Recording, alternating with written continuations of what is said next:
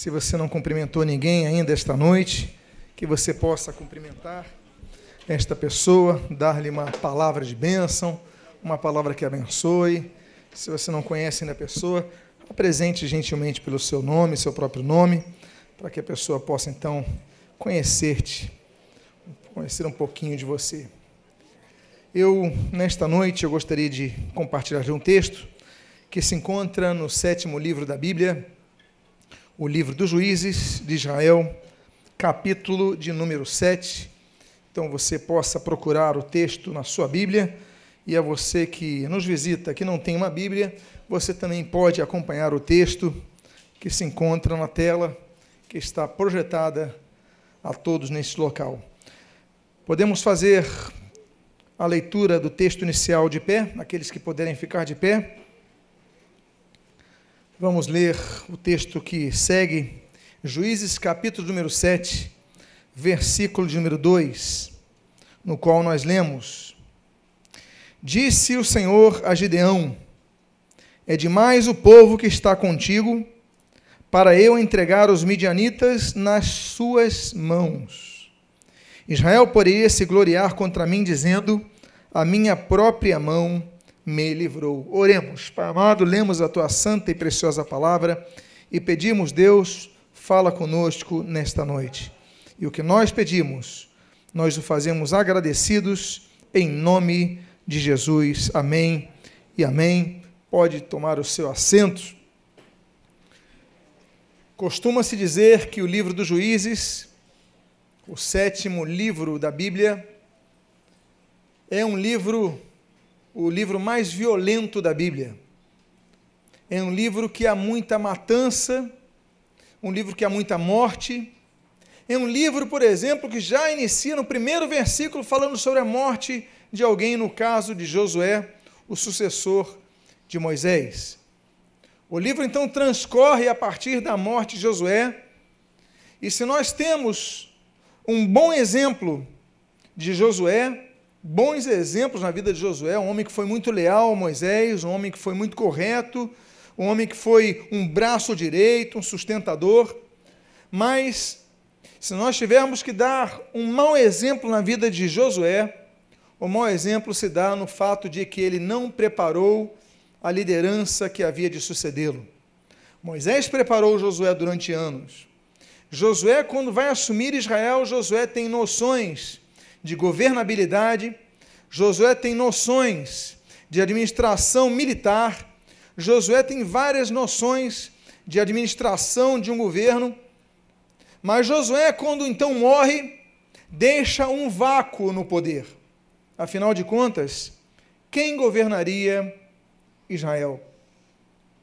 Moisés tinha um plano unificado, Deus dera um plano unificado a Moisés. Vocês vão sair do Egito como um povo, eu vou colocar vocês numa terra e lá então vai ser distribuída, essa terra vai ser distribuída. Agora, quando eles chegam lá, cada um cuida do seu canto e aquela uniformidade vai se deteriorando. Israel é um povo, os hebreus são um povo, mas estão divididos em doze tribos, cada uma pensa em si. Não havia, depois da morte de Josué, um líder que unificasse. E com esse, então, com essa com esse individualismo das tribos, ficava mais fácil que os adversários chegassem e começassem a ocupar terreno, o terreno que foi invadido. No período de, Josu, de, de, de, por exemplo, de Gideão, nós temos os midianitas como uma grande força. Nós tivemos os amonitas, vários povos cananeus, várias vezes conquistando e reconquistando regiões que outrora pertenciam ao povo a quem Deus chamou para dominar aquela terra. O livro se chama o livro dos juízes, não porque estamos falando de juízes togados, não estamos falando de pessoas que cursaram direito, nada disso. São líderes que se põem como juízes porque eles, por causa das vitórias que eles têm contra os inimigos, eles ganham autoridade moral sobre o povo para que pudessem julgar o povo. Então nós temos uma lista de vários juízes. Nós temos, por exemplo, a, a, da listagem, nós temos Otoniel, começa com Otoniel, a Bíblia diz que ele foi cheio do Espírito Santo. Nós temos, por exemplo, Eude, que governou 80 anos. Nós temos Sangar, que governa pouco tempo. Nós temos uh, Gideão, que aparece na história. Nós temos Abimeleque. Nós temos uh, Abimeleque, nós temos eh, Tola. Nós temos Jair. Nós temos Jefté. Nós temos Sansão. Nós temos Eli. Nós temos Samuel. São vários juízes que Deus levanta, isso para não falar de Débora, junto com Baraque. São vários juízes que Deus levanta para governar Israel. O livro dos juízes mostra, então, que nas várias ocasiões que o povo tinha uma vida com Deus, eles tinham paz. Mas quando estavam numa vida muito tranquila, começava a dar as costas para Deus, então via o juízo através de outros inimigos. O contexto que nós lemos aqui, nós vemos um contexto muito interessante. Deus chamou um homem cujo apelido, o nome dele é Gideão, mas o apelido era Jerubaal. Era um homem que vai ser levantado para destruir os altares de Baal, os altares do deus cananeu, chamado Baal. Era o deus da chuva, o deus dos relâmpagos. Era um deus muito cultuado em vários locais, não apenas em Canaã, mas em vários outros locais, porque a agricultura, a sociedade era muito agropecuária, necessitava muito de chuva. Então eles clamavam muito para Baal. Diz uh, os estudos das regiões comparadas, dizem que Baal dormia por seis meses, exatamente no período da seca. Então, ele dormia um sono muito profundo. E para acordá-lo se fazia um culto com muitos tambores, com muitas trombetas, um culto muito barulhento para que ele acordasse. Tanto é que no Monte Carmelo, quando estamos ali com os Baalins, o próprio profeta Elias, ele vai falar de maneira até é, irônica, olha, falem mais alto, gritem mais alto, para ver se ele acorda, ele deve estar dormindo, por quê? Porque esse era o conceito. Então, quando Baal, ele acordava, ele acasava, acasalava com a sua consorte, e nesse acasalamento vinha a chuva sobre a terra, e por causa disso, então, ele era tão cultuado. Pois bem, não viemos aqui para falar de Baal, mas estamos dando um contexto do fato de que Israel muitas vezes, por causa da seca, começava a voltar-se a Baal. Por causa de outras necessidades, começava a voltar-se para outros deuses. Por passar por dificuldades, muitas vezes, pessoas que servem ao Senhor começam a desanimar de frequentar a igreja, começam a desanimar a oração, começam a fraquejar em sua fé porque estão passando por momentos difíceis. E muitas vezes, quando vence esses momentos, se lembram de sua força, se lembram de tudo, só não se lembram que é o Senhor que concede a vitória. Esse texto, nós vemos então, depois que, Josué, que Gideão perdão, faz a prova a Deus, aquela questão do novelo molhado, do novelo seco, Deus então chama e diz o texto que nós vamos reler agora, do versículo 2. Eu quero falar das três fases da vida e dos, da vida para a vitória e dos três instrumentos que nós devemos usar. Nessa primeira fase é a chamada fase de preparação para a batalha. Diz esse versículo 2 que nós lemos e agora vamos reler. Disse o Senhor a Gideão: É demais o povo que está contigo para eu entregar os midianitas nas suas mãos. Israel pode, poderia se gloriar contra mim, dizendo: A minha própria mão me livrou. Deus, muitas vezes, nos impõe limites para trabalhar em nosso caráter. Deus, ele não aproveitou, me permitam aspas nessa expressão, a força que Gideão tinha. Ele tinha muita gente disponível para ir para a batalha. Deus falou: olha, tem gente demais. Porque Israel poderia se gloriar dizendo: a minha própria mão me livrou. Há momentos que nós percebemos em nossa vida que daqui a pouco, onde estão nossos amigos, onde estão nossos apoios, onde estão as pessoas que nós podíamos contar, e naquele momento de tanta dificuldade nós vemos estamos sozinhos. Não tem ninguém para me ajudar agora. Então eu estou perdido, eu estou aflito, mas é nesse momento, muitas vezes, que você se aproxima de Deus. Quantos aqui se aproximaram de Deus, como diz o ditado, o jargão evangélico, não pelo amor, mas pela dor? Quantos se aproximaram de Deus quando estavam se sentindo sozinhos, debilitados, isolados, fracos? Quando estavam no meio do deserto, Deus delimitou, Deus falou: não quero todos, eu quero que tenha um grupo menor. Muitas vezes Deus permite que você vá para o deserto. Muitas vezes Deus permite que você passe por uma situação que você se vê sozinho numa circunstância. Ah, mas meu pastor não está do meu lado, meu discipulador não está do meu lado, o diácono não está aqui, o irmão de oração não está aqui, eu estou sozinho. Então eu não consigo. Mas é nessas horas que Deus quer que você se aproxime dele, que você busque ao Senhor, para que você entenda que a tua vitória não veio pela tua força, nem veio pelos teus amigos, mas veio do Senhor. E a primeira fase, então, ele, essa primeira fase da preparação continua no versículo 3, quando nós lemos: Apregou-a, pois, aos ouvidos do povo, dizendo: Quem for tímido e medroso, volte e retire-se. E então, voltaram do povo vinte e dois mil e dez mil ficaram. Havia 32 mil pessoas em condições de lutarem aquela batalha. Um exército de 32 mil, 2 mil pessoas não é um exército pequeno, também não é um exército grande, mas tem um bom para aquele contexto, para aquela época, para a população da época, era um exército temerário. As pessoas viam 32 mil homens preparados, dispostos para a batalha. Opa! E Deus fala assim: não, manda os medrosos e os tímidos que saiam. E diz a Bíblia que dos 32 mil, 22 mil saem, ficam 10 mil. Amados irmãos, se o Ibope perguntasse, como ele eventualmente o faz, qual a sua religião?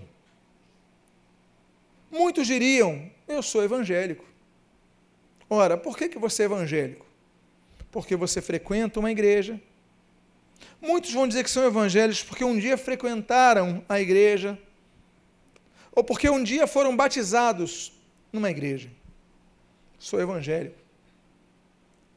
Mas se nós formos espremer quantos têm uma vida com Deus, esse percentual cairia em muito, como caiu o número de soldados disponíveis a Gideão. Por quê? Porque ele falou dos tímidos e dos medrosos. Ali falou de pessoas que elas não detêm a ousadia que a fé exige. E meus amados irmãos, cristão não é o que frequenta a igreja, é o que vive uma vida de fé. A Bíblia diz em Romanos capítulo 1, versículo 17, o que Paulo escreve nesse texto, ele ecoa ao texto do profeta Abacuque no capítulo 2, versículo 4 quando o autor sagrado assim diz que o justo viverá pela sua fé. O que nos caracteriza é a nossa fé. Se nós temos fé, nós oramos com fé. Se nós temos fé, nós andamos em fé. Se não temos fé, nós agimos com fé. Se nós temos fé, nós falamos palavras de fé. Se nós temos fé, nós vislumbramos questões que agora não estão em nossas mãos, mas nós temos certeza que nós vamos alcançar. Ter uma vida de fé, então, não é ter uma vida de crença, mas ter uma vida de experiências. Porque muitos têm crenças, mas no momento do conflito abandonam suas crenças, desistem, desanimam. Deus fala, Gideão, você tem 32 mil, 32 mil soldados, mas quem não tiver com coragem, quem não tiver com ousadia, quem tiver muito desanimado, sai do grupo. Sabe por quê que Deus fala isso? E você nota que dois terços saem porque as pessoas com medo contagiam as pessoas de fé. É contagioso. Deus manda tirar porque a pessoa que tem medo ela desanima a pessoa que não tem medo. E muitas vezes Deus permite que haja separações em nosso convívio, que nós percamos muitas vezes a convivência com determinadas pessoas, e você não entende, mas é Deus agindo em prol da sua vida. Você não está entendendo por que, que isso está acontecendo, porque não, essa pessoa parou, porque, porque essa pessoa às vezes está te fazendo mal e você não estava notando muitas vezes nos isolarmos de certas pessoas é o remédio que nós temos para melhorar. E aqui então Deus fala e diz a Bíblia que voltam 22 mil e 10 mil ficam. No versículo 5 nós lemos então: Fez Gideão descer os homens às águas. Então o Senhor lhe disse: Todo que lamber a água com a língua, como faz o cão, esse porás à parte, como também todo aquele que se abaixar de joelhos a beber. Deus faz uma segunda triagem diante de Gideão. Ele fala o seguinte: olha, estão todos com sede, ali tem um ribeiro, tem um rio, tem um riacho. Gideão, você vai ficar olhando para cada um. Quem se agachar para beber água olhando para baixo, você separa, você fala, sai do grupo. Por quê? Porque eles estavam em guerra. Se você está em guerra, você não pode beber água olhando para baixo, você tem que beber água olhando para frente. O que, que isso nos ensina? Isso nos ensina que muitas vezes nós somos pessoas com fé, como era o grupo dos 10 mil, mas apesar disso, nós somos pessoas que relaxamos no momento que nós não podemos relaxar. Muitos perdem a batalha na sua vida espiritual porque dormem na hora que não podem dormir, porque relaxam na hora que devem estar atentos.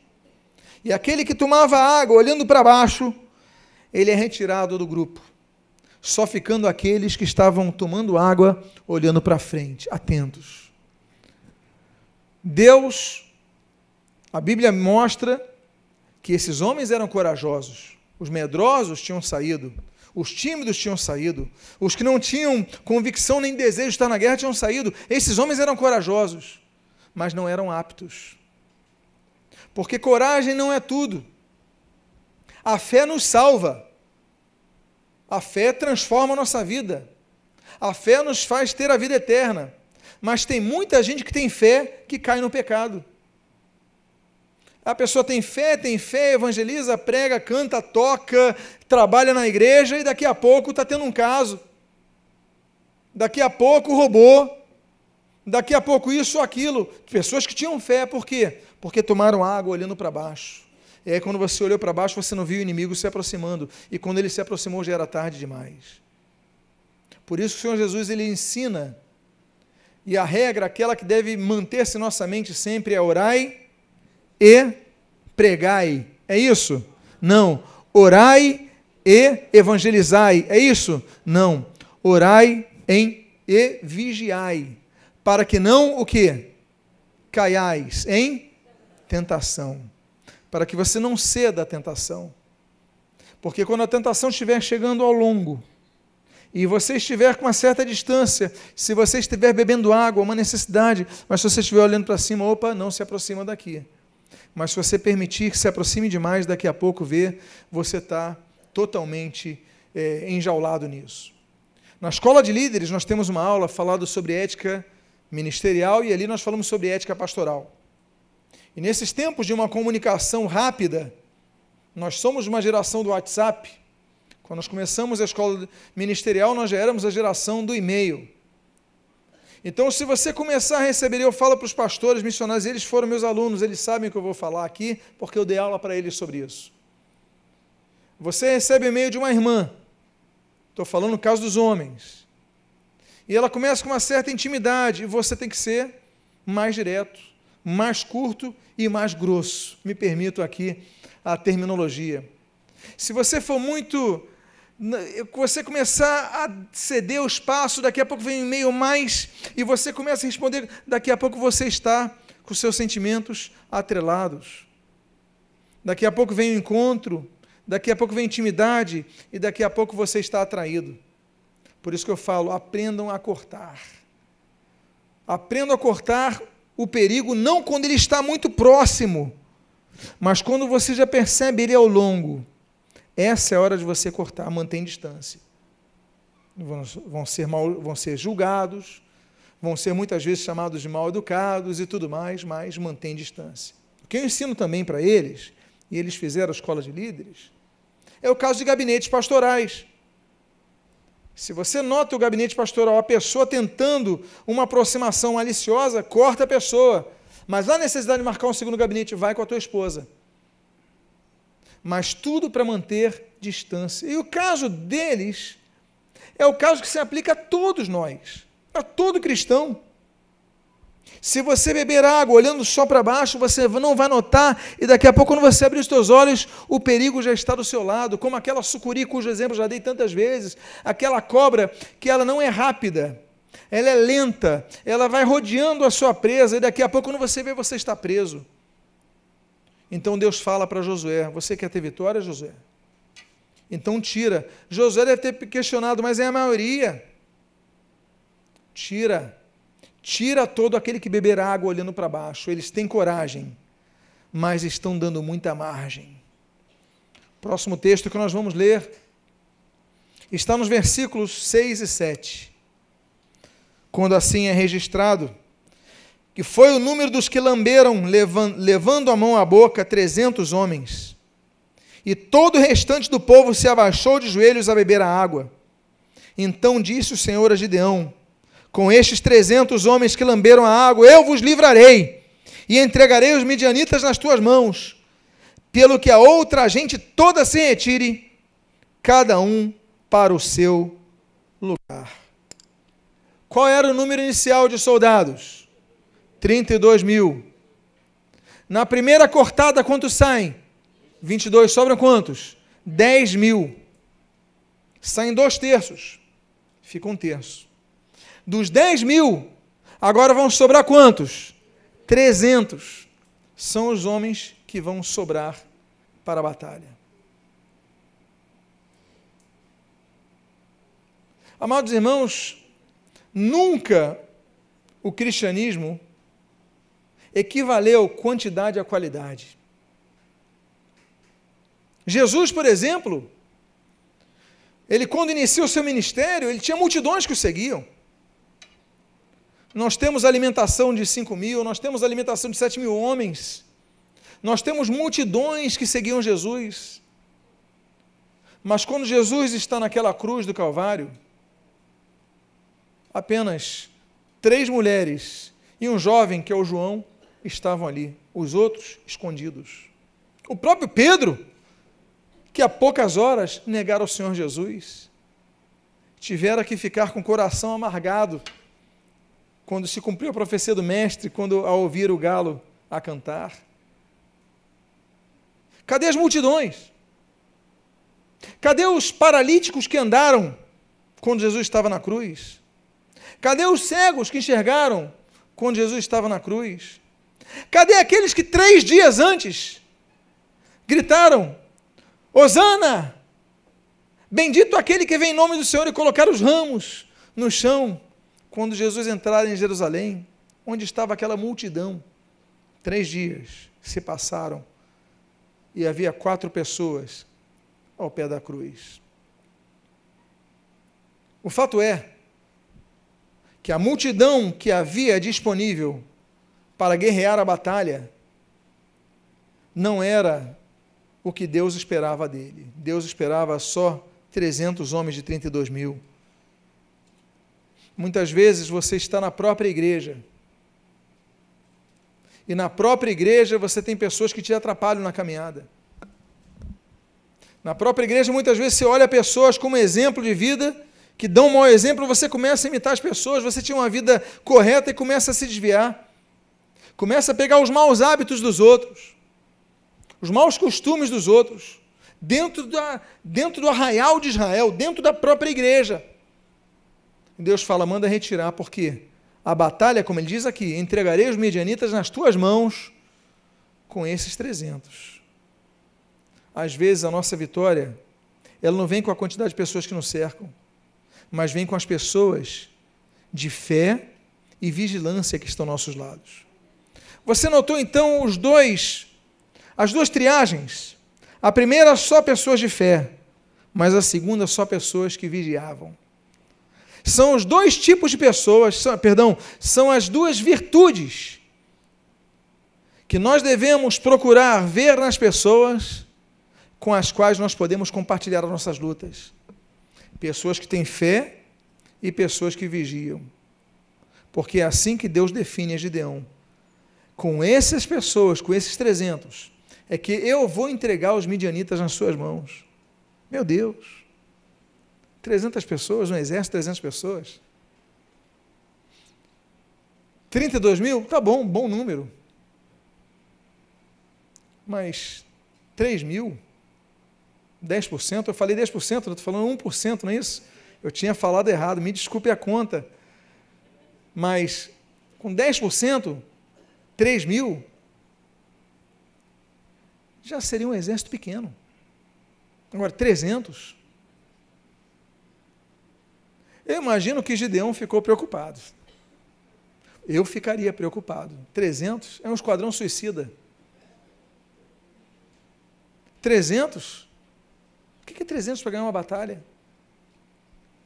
Mas Deus eliminou a maioria para que ele tivesse a experiência de entender que é Deus quem vence as batalhas que nós não podemos vencer. Eu falei da primeira parte, que a primeira parte dessa batalha é a parte da preparação. Agora nós vamos à segunda parte na batalha, porque não vale, não, não adianta você se preparar se você não se organizar. Então a segunda parte de qualquer batalha é depois de você estar preparado, você se organizar porque você se preparou, tem homens de fé, tem, tem armamento, tem, tem equipamento, você tem guarni, guarnição, você tem comida, você tem tudo. Mas espera aí, para onde nós vamos? Tem que haver uma organização, tem que haver uma estratégia. E aí nós vamos para o versículo 12. Quando nós lemos, os midianitas, os amalequitas e todos os povos do Oriente cobriam o vale como gafanhotos em multidão e eram seus camelos em multidão inumerável, como a areia que há na praia do mar. Deus diminui e o adversário aumenta. Porque o problema era os midianitas, não eram os midianitas? Mas o que, que você está lendo no texto? Os midianitas, os amalequitas e todos os povos do Oriente. Enquanto o exército de Gideão diminui em quantidade, o exército dos inimigos aumenta em quantidade, ao ponto de que os camelos eram inumeráveis. Ao menos 30 mil eles tinham noção de contagem. Se o autor sagrado podia dizer que eles tinham 32 mil, é porque até 30 mil eles tinham um cálculo. Mas para ele dizer que só os camelos, eles eram uma, como a areia do mar, não dá para contar, é porque eram muito mais do que 32 mil. Senão eles eram mais ou menos 30 mil. Eles não sabem contar, é muito, só de camelo. Então, meus amados irmãos, muitas vezes nós notamos que quanto mais você está obedecendo a Deus, parece que mais inimigos estão aumentando na sua vida. Você não entende. Senhor, eu estou te obedecendo. Eu leio a tua palavra. Eu oro. Eu vou no culto. Eu oferto, eu dizimo.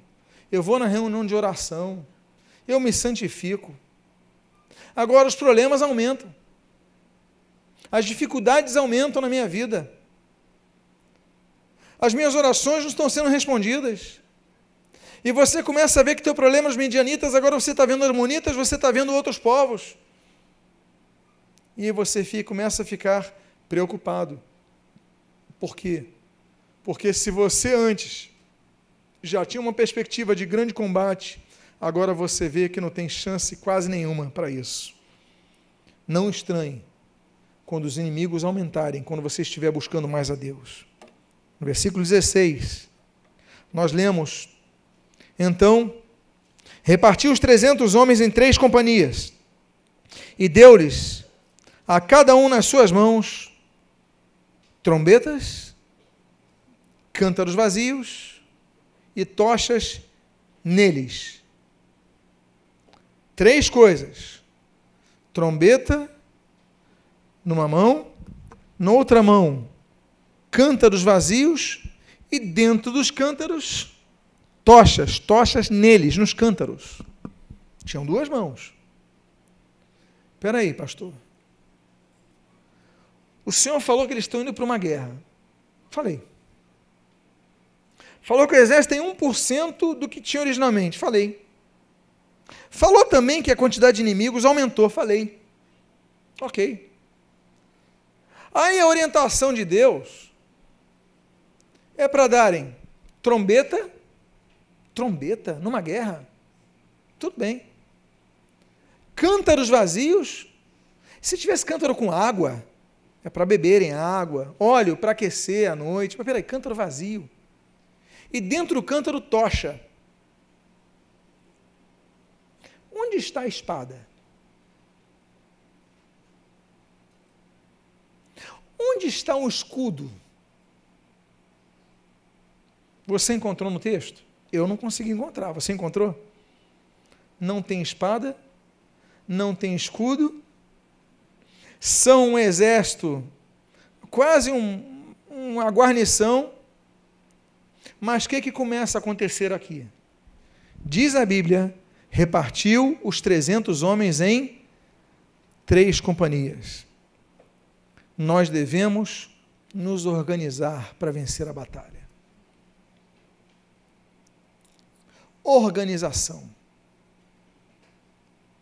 Amados irmãos, quantas coisas nós perdemos porque não somos organizados? Pessoas perderam emprego porque perderam a hora de acordar para a entrevista. Eu não vou perguntar se já aconteceu com alguém aqui, não, porque vai ficar constrangedor. Mas já pode ter acontecido. Às vezes nós vemos reportagens no jornal sobre prova do vestibular, prova do Enem. Aí eles pegam as pessoas que chegam quando o portão fecha. Já viram essas entrevistas? Olha, vamos filmar aqui, tem um jovem correndo, aí o cara fechando o portão, aí a pessoa começa a chorar. Ah, mas o ônibus atrasou. Mas você tinha que ter previsto isso. Quantas pessoas perdem o voo do avião? Porque elas calculam, não, daqui para o aeroporto eu vou gastar 40 minutos. Só que eles não contabilizam que o pneu do seu carro pode furar, nem que o pneu de um cara que está na frente pode furar e trazer trânsito. Não prevê uma blitz, não prevê uma poça d'água numa chuva. Ela calcula que o tempo vai estar tá tranquilo, tudo bem. Aí perde o avião, chora, ainda processa a companhia aérea. E perde. Porque no contrato já prevê isso. Por quê? Desorganização. Organização exige disciplina, por exemplo, com o horário. E na nossa vida cristã, exige disciplina com os assuntos espirituais. O Senhor Jesus, ele ensina, olha, buscai, pois, em primeiro lugar o reino de Deus e a sua justiça e as demais coisas serão acrescentadas. Organização. Prioridades. Buscai, pois, em primeiro lugar, prioridade. O reino de Deus e a sua justiça e as demais coisas vão ser acrescentadas, elas vão vir para a pessoa que é organizada. A disciplina cristã exige de nós uma disciplina para oração, exige de nós uma disciplina para leitura da Bíblia, exige de nós uma disciplina para congregarmos na igreja. Temos que ser pessoas disciplinadas com nossos bens, temos que ser pessoas disciplinadas.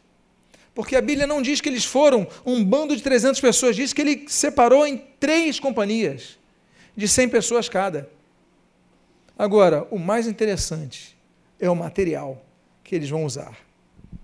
Continua o texto, então, no versículo 17, dizendo, e assim o texto registra: E disse-lhes: Olhai para mim, e fazei como eu fizer. E chegando eu, chegando eu às imediações do arraial, como fizer eu, assim fareis. Outra coisa que nós aprendemos é a responsabilidade de sermos pessoas que têm responsabilidade, a ponto de sermos o exemplo dos outros. Meu pai um dia me disse uma coisa quando era criança: o seguinte, olha, se você me ver um dia entrando bêbado em casa e eu te disser para não beber, você não precisa me obedecer, porque eu não vou ter moral para dizer isso a você. Tem pessoas que querem ensinar aos outros aquilo que não fazem. É o fumante que fala para o filho: Filho, não fuma porque isso daí faz mal. Que moral você tem? Você pode ter toda, e nós ouvimos uma pregação maravilhosa na sexta-feira sobre isso, sobre o exemplo, falar muito mais do que as palavras. Que moral eu tenho como líder de exigir alguma coisa que eu não posso, não estou vivendo? Que moral cada um de nós tem para ensinar aos filhos aquilo que não estão vivendo? Meus filhos estão aqui. Eles, minha esposa está aqui. Eles podem confirmar se o que eu prego é o que eu vivo. E eles têm moral, e eu tenho que ter moral para ensinar aquilo. E, meus amados, nós temos que ser assim. Gideão fala o seguinte: olha, olhai para mim e fazei como eu fizer. Porque Gideão teve várias falhas. Gideão falhou na sua vida familiar. Gideão é um homem que tem 70 mulheres.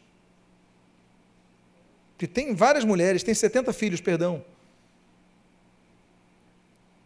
E tem problemas quando nasce Abimeleque, que vai ser um dos juízes de Israel, antes de Tola, antes de Jair, vai ser o Abimeleque ele vai causar um problema muito grande, porque ele vai mandar matar os irmãos para reinar sozinho. Só sobra um chamado Jotão. Ele aniquila os seus irmãos.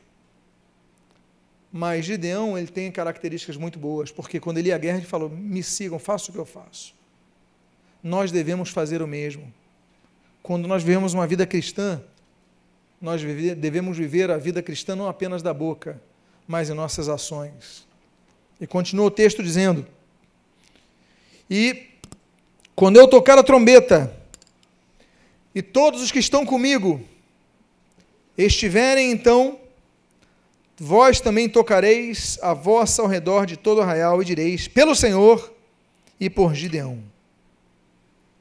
Duas questões aqui: princípio de autoridade espiritual e ordem, um momento certo. Quando eu tocar a trombeta, todos que estiverem aqui com, comigo vão também tocar a trombeta. Não é cada um numa hora, não é cada um por si. Há uma organização. As igrejas que estão espalhadas na terra, elas têm uma liderança, elas têm uma organização. Quando eu tocar, vocês tocam. Tem que haver uma ordem. Assim como numa casa tem que haver uma ordem. Tem os pais, tem os filhos, tem uma ordem na casa. Deus estabelece isso de que nós fizemos um estudo bíblico longo sobre o princípio de autoridade, não vou repetir. E não apenas isso, olha, toquem quando eu tocar. Mas Gideon ele fala, olha, quando vocês tocarem, vocês vão dizer, pelo Senhor e por Gideão, estamos unidos, devemos nos unir, devemos estar juntos. Não é cada um por si. Não é por mim, por meus. Não, é por Gideão. Estamos juntos numa mesma direção. Temos que guerrear unidos. A sua família tem que guerrear unida. Você tem que guerrear com tua família junta. Nós não podemos ser individualistas, nós aprendemos com isso que nós devemos quebrar todo orgulho e individualismo e lutarmos pelo coletivo. E a Bíblia então continua dizendo, no versículo 19, na sua primeira parte: Chegou, pois, Gideão e os cem homens que com ele iam às imediações do arraial, ao princípio da vigília média, havendo-se pouco tempo antes trocado as guardas, e troca tocaram as trombetas. Organização. Havendo-se pouco tempo antes trocado as guardas. Ele não tocou em qualquer momento. Olha a estratégia militar de Gideão. Quando trocar a guarda, está saindo um grupo que está cansado dos inimigos, estão cansados, ficaram em guarda várias horas, eles estão indo dormir. E logo está vindo um grupo que ainda está relaxado demais, não está atento no trabalho, estão vindo, estão conversando, comer agora. Esse é o momento de nós atacarmos. Há vitórias nossas que exigem de nós inteligência. Tem pessoas que querem evangelizar o marido. Ah, o meu marido não, não, não, quer aceitar Jesus, não quer vir para a igreja e tal. Minha irmã, como é que. Ah, estava na final da Copa do Mundo, eu fiquei na frente da televisão evangelizando ele, ele não queria me ouvir. Como é que você vai ganhar esse marido? Ele vai falar: sai daí. Aí, o que, que você falou para ele? Falei, você continua assim, vai para o inferno. Tem que ter sabedoria. Tem que saber a hora certa. A Bíblia diz que é momento de falar e é momento de calar. Às vezes você quer evangelizar o patrão, os colegas de trabalho, no meio do expediente, você vai ser mandado embora. Daqui a pouco está tá falando, fiquei desempregado. Por quê? Porque você não agiu certo. Não é todo momento, é o momento certo, o momento oportuno. Claro, devemos evangelizar em todo tempo, mas nós devemos ter inteligência para evangelizar. Então não é no final da Copa, não é no final do campeonato que o teu time está vendo lá, você está vendo o teu time, você está.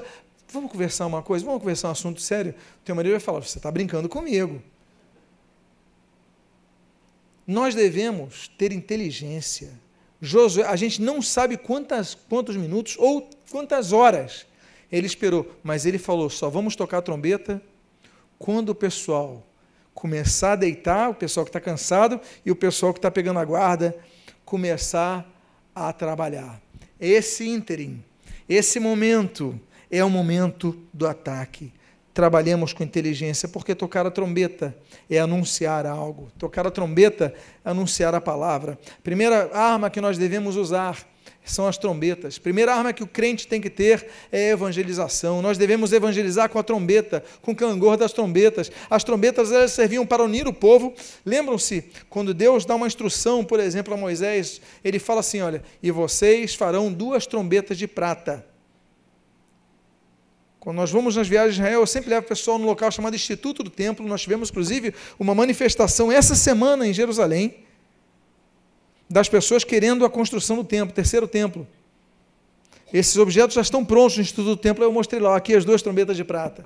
Aquelas trombetas de prata, elas serviam, não as originais, as que fizeram para o terceiro templo, elas serviam para juntar o povo. As trombetas servem para anunciar unidade, mas também anunciar o juízo, a batalha, a ida à guerra. Nós devemos viver uma vida, meus amados irmãos, que as trombetas estejam em nossas mãos para que nós tocar, toquemos. Nós temos a palavra de Deus e muitas vezes nós não tocamos a palavra de Deus. Nós temos a Bíblia e não pregamos pela palavra e pelos exemplos. Nós devemos tocar a trombeta, nós devemos viver o Evangelho, as pessoas têm que ver luz em nossas vidas. Por quê? Porque quando estavam trocando a guarda, eles tocaram a trombeta. Eu imagino que o pessoal que estava relaxado ficou confuso. Eu imagino que o soldado que dava depois de horas e horas e horas em guarda, ele acordou assustado. Todos sendo pegos despreparados. E essa foi a hora de tocar a trombeta. A primeira arma que nós temos, a trombeta para anunciar a palavra de Deus. Depois nós temos uma segunda coisa muito importante, como nós lemos no final do versículo, na continuação do versículo número 19. E quebraram os cântaros que traziam nas mãos. Quebrar o cântaro, meus amados irmãos, aponta muitas coisas na Bíblia, mas uma delas é o quebrantamento que nós devemos ter do nosso, da nossa alma, o quebrantamento que nós devemos ter do nosso homem exterior. Muitos querem fazer a obra de Deus, muitos querem seguir a Jesus, mas o seu coração ele continua sufocando a boa semente que está lá dentro. Você fala assim, mas eu conheço a palavra, eu ouço a palavra, hoje eu vou começar a ter uma vida certa com Deus, mas segunda-feira você não, você não ora, na terça-feira você não lê a Bíblia, domingo seguinte você falta ao culto porque está chovendo, porque está frio, porque está calor, porque está sol, porque você não está afim, porque você tem vários motivos, aí você não vai, você tem uma vida, porque você não quebranta. Você não consegue priorizar as coisas do reino de Deus em primeiro lugar, colocar em primeiro lugar as coisas do reino de Deus. Por quê? Porque a casca da semente não é quebrada. O Senhor Jesus diz: olha, se a semente não morrer, ela não vai poder vingar. Porque a casca da semente, ela precisa, para a semente vingar, para qualquer semente vingar, aquela semente que está dentro de uma casca, ela precisa romper a casca e ela começa a crescer. Mas se ela não romper a casca, se a casca for muito grossa, ela não consegue, ela é sufocada e ela morre. Toda planta é assim. Nosso espírito é assim. Deus transforma o nosso espírito, o Espírito Santo de Deus fala o nosso espírito, mas nós temos uma casca chamada alma, a vontade do homem, a raiva, o, o, o, ódio, o rancor, tantas coisas, e você quer fazer as coisas boas de Deus, mas aquela casca não é rompida, ela fica sufocando, e daqui a pouco aquela semente é sufocada. Você queria fazer tantas coisas, você não faz, por quê? Porque aquela semente sufoca É momento, quando você for na batalha, de lembrar: eu tenho que quebrar esse cântaro, eu tenho que quebrar essa coisa que eu construí, que abafa, ela tem que ser quebrada. É a segunda coisa que nós devemos ter, o segundo objeto que nós devemos ter para ser quebrado numa batalha.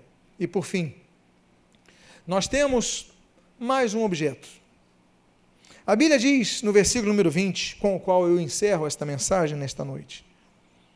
Assim, tocaram as três companhias as trombetas e despedaçaram os cântaros e seguravam na mão esquerda as tochas e na mão direita as trombetas que tocavam e exclamaram: Espada pelo Senhor e por Gideão.